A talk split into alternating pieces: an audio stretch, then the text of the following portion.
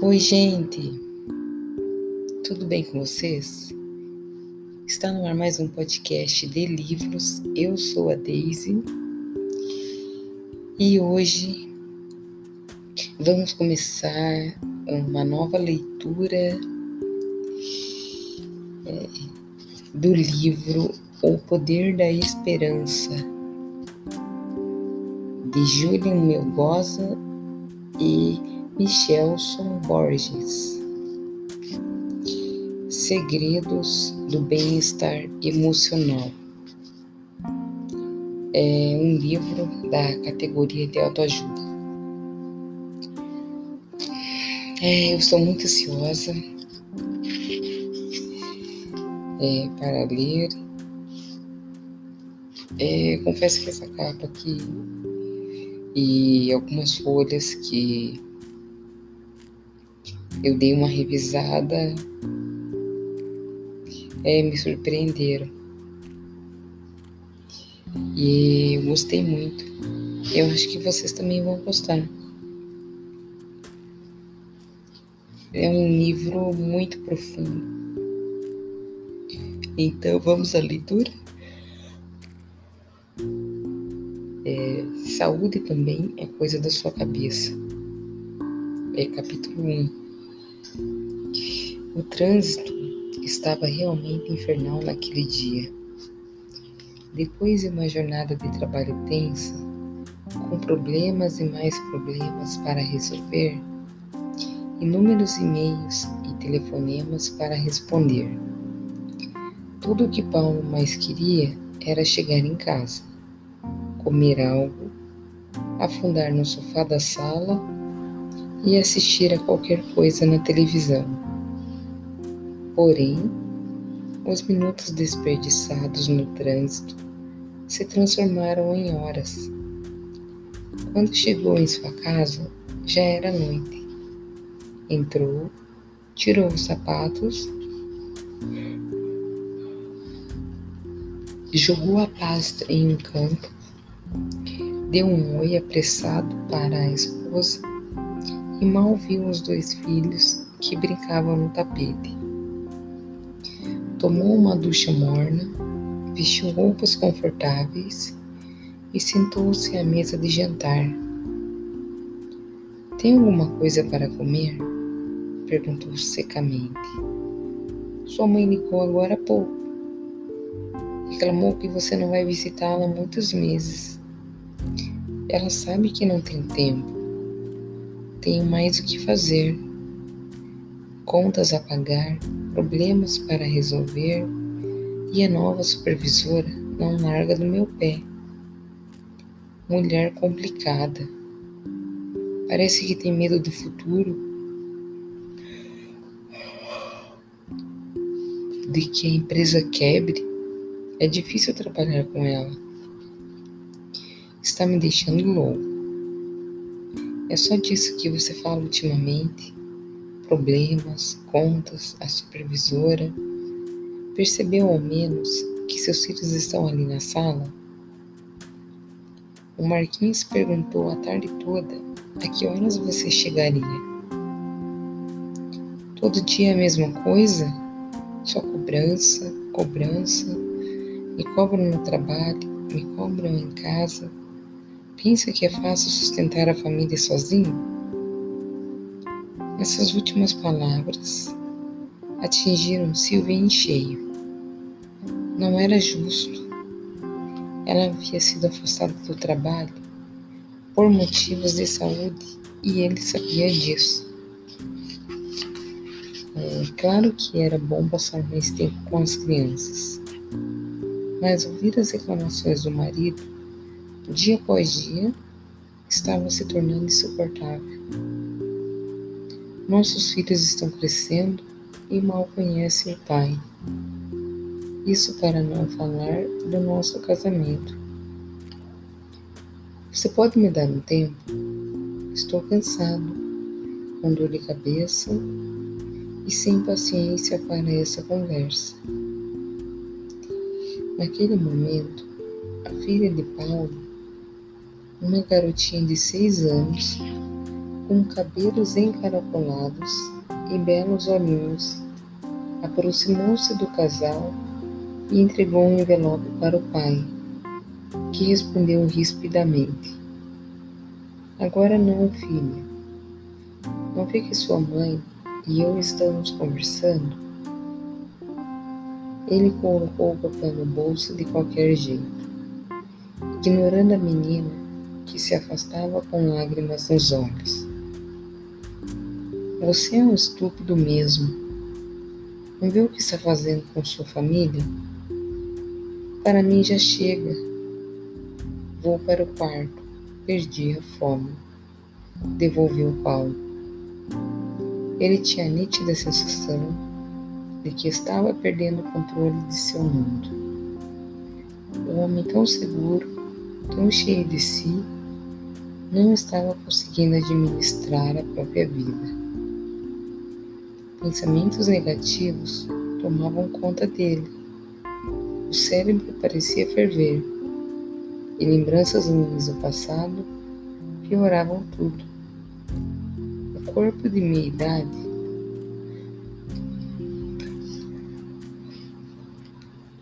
estava excessivamente fatigado devido à falta de exercícios físicos.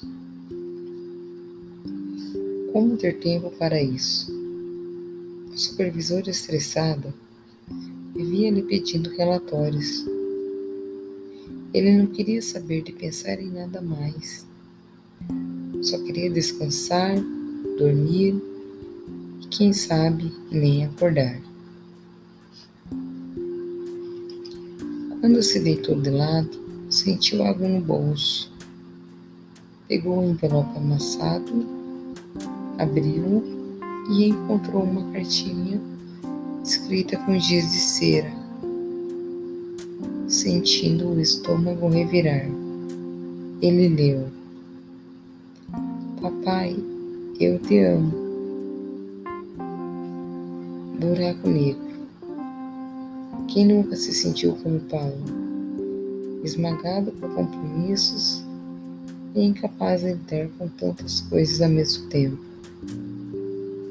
Quem nunca teve vontade de jogar tudo para o alto e fugir para uma ilha deserta?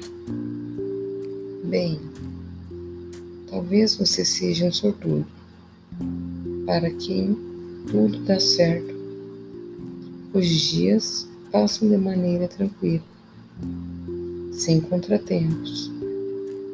Contudo, agora mesmo, milhões de pessoas sofrem sob o peso de uma terrível carga emocional. Ansiedade, estresse e depressão são as primeiras palavras de um imenso dicionário de problemas e transtornos emocionais. Uma declaração do famoso físico britânico Stephen Hawking repercutiu mundialmente. O assunto não foram buracos negros nem teorias surpreendentes sobre universos múltiplos. O tema foi mais corriqueiro e bem deste mundo. A depressão, na verdade, o Elkin, que vive confinado a uma cadeira de rodas, há décadas devido a uma doença neurológica degenerativa, deu conselhos a pessoas que sofrem com depressão. Depois de falar sobre buracos negros, o cientista comparou a depressão a esses fenômenos, destacando que, não importa quanto eles sejam escuros, é possível escapar deles foi quem disse: A mensagem desta palestra é o que os buracos negros não são tão negros quanto parecem. Eles não são as prisões eternas que pensávamos. As coisas conseguem escapar de buracos negros e, possivelmente, para outro universo. Então, Se você sentir-se dentro de um buraco negro, não desista. Há uma saída. Talvez essas palavras de ânimo de Welk não consigam fazer diferença. De fato, para alguém como Paulo, que esteja vivendo em um buraco negro de depressão, ansiedade, traumas e até pensamentos suicidas. Existe realmente saída para esses problemas? Existe esperança? Como sair dos buracos negros que a vida apresenta? A força do pensamento. Embora alguns exagerem, o dito popular, querer é poder, tem muita de verdade. Todo atleta sabe que bater um recorde não é resultado de simples preparação física, mas também do cultivo da mente e do pensamento. De igual modo, muitas coisas que fazemos, emoções que sentimos e até doenças que sofremos têm sua origem nos pensamentos. O ambiente, pessoas, lugares e circunstâncias, a personalidade, otimista ou pessimista, desconfiado ou confiante. E pessoal, ó, se surgiu algum barulho no fundo, peço desculpa. Onde estou gravando agora, tem um freezer bem do lado. E é um lugar mais calmo que eu consigo gravar nesse momento. É, eu peço desculpas. Vou continuar a leitura.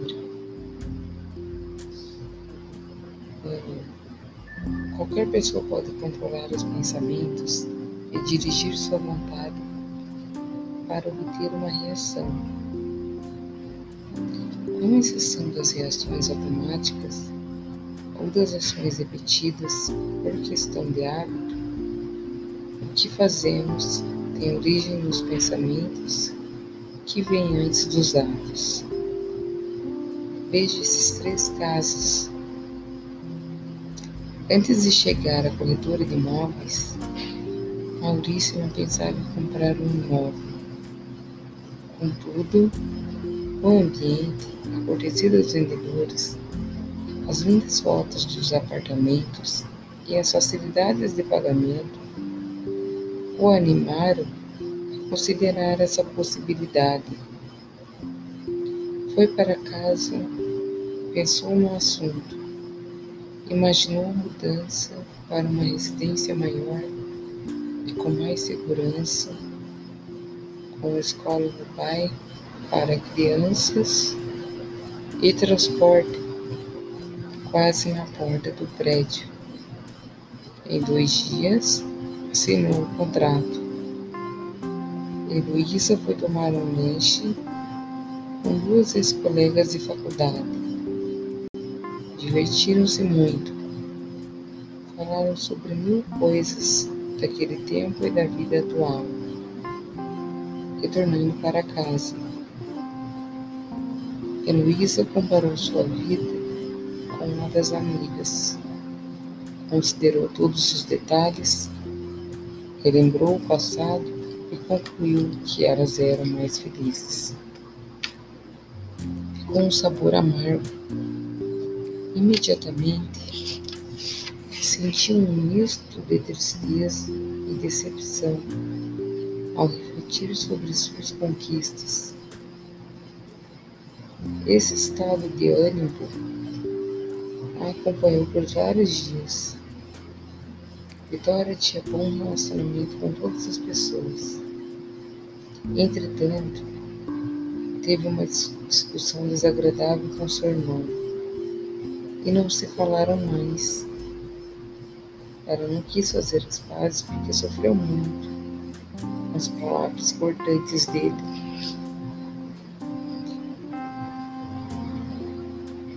pausa aqui para uma observação. Isso é muito doloroso, né, minha gente? É... Ter um irmão que trate dessa forma, que nos trate desse jeito. É, quando é de outras pessoas, talvez não doam, mas quando é da família, bom, pode até doer. Mas quando é de sangue, eu acho que realmente a dor é maior, bem dilacerante, né? Então, que triste. É, eu me lembrou de uma situação aqui, mas, enfim, melhor nem comentar. É, faz parte. Então, é, vamos voltar aqui a leitura. E quando ela relembrava o momento do desentendimento, ficava irada, com ritmo cardíaco altamente alterado e sentia náuseas. Nos três casos, há uma clara relação entre pensamento e conduta, ou estado de ânimo. O que teria ocorrido se Maurício, Heloísa e Vitória tivessem alterado o rumo de suas reflexões, provavelmente a conduta de cada um teria sido muito diferente. De qualquer forma, todos somos donos de nossos pensamentos.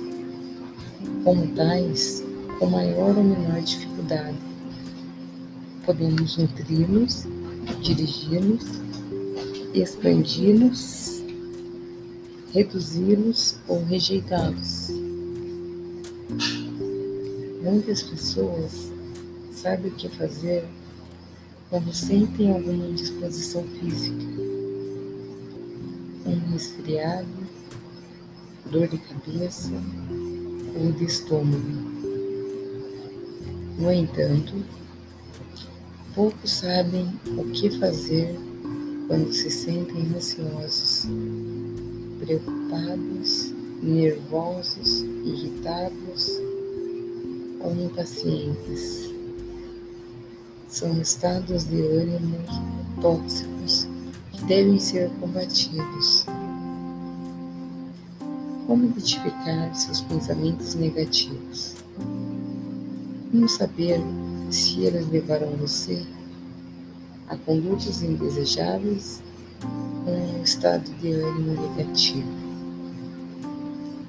Para evitar pensamentos impróprios, adote um estilo de vida orientado por princípios e valores universais, como honestidade, responsabilidade, justiça, respeito aos outros, integridade e veracidade Fica aqui uma ressalva.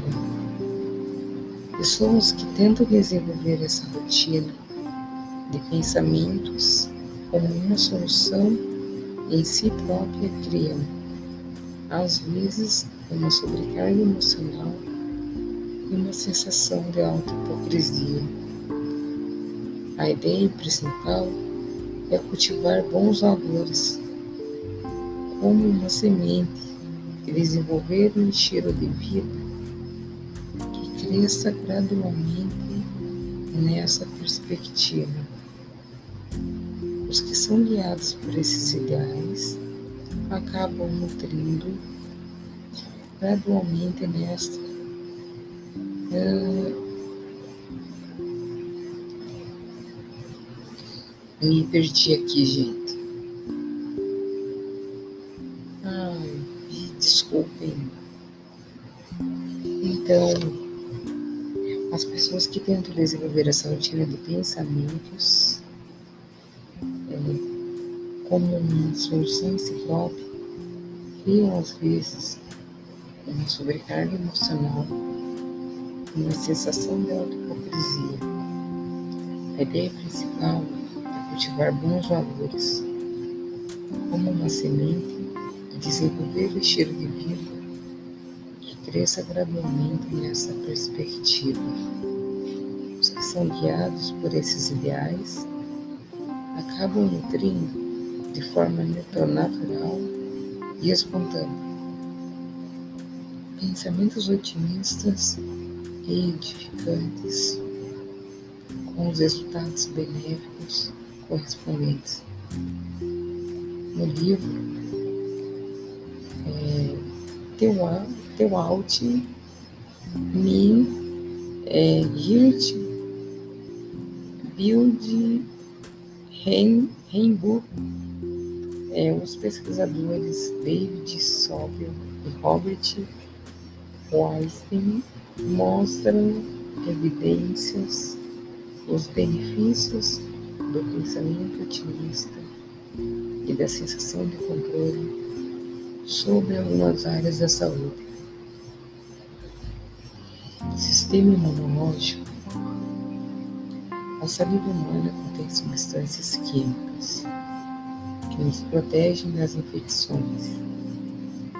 Os níveis de proteção dessas substâncias são mais eficazes os dias em que nos sentimos felizes e satisfeitos do que quando estamos tristes. O câncer. Um grupo de pacientes com câncer foi ensinado a pensar de forma positiva e relevante. Eles também aprendem técnicas de relaxamento.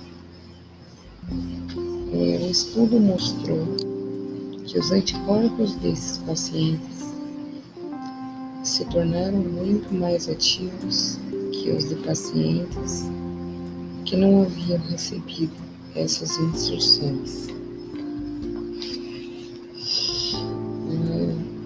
Longevidade.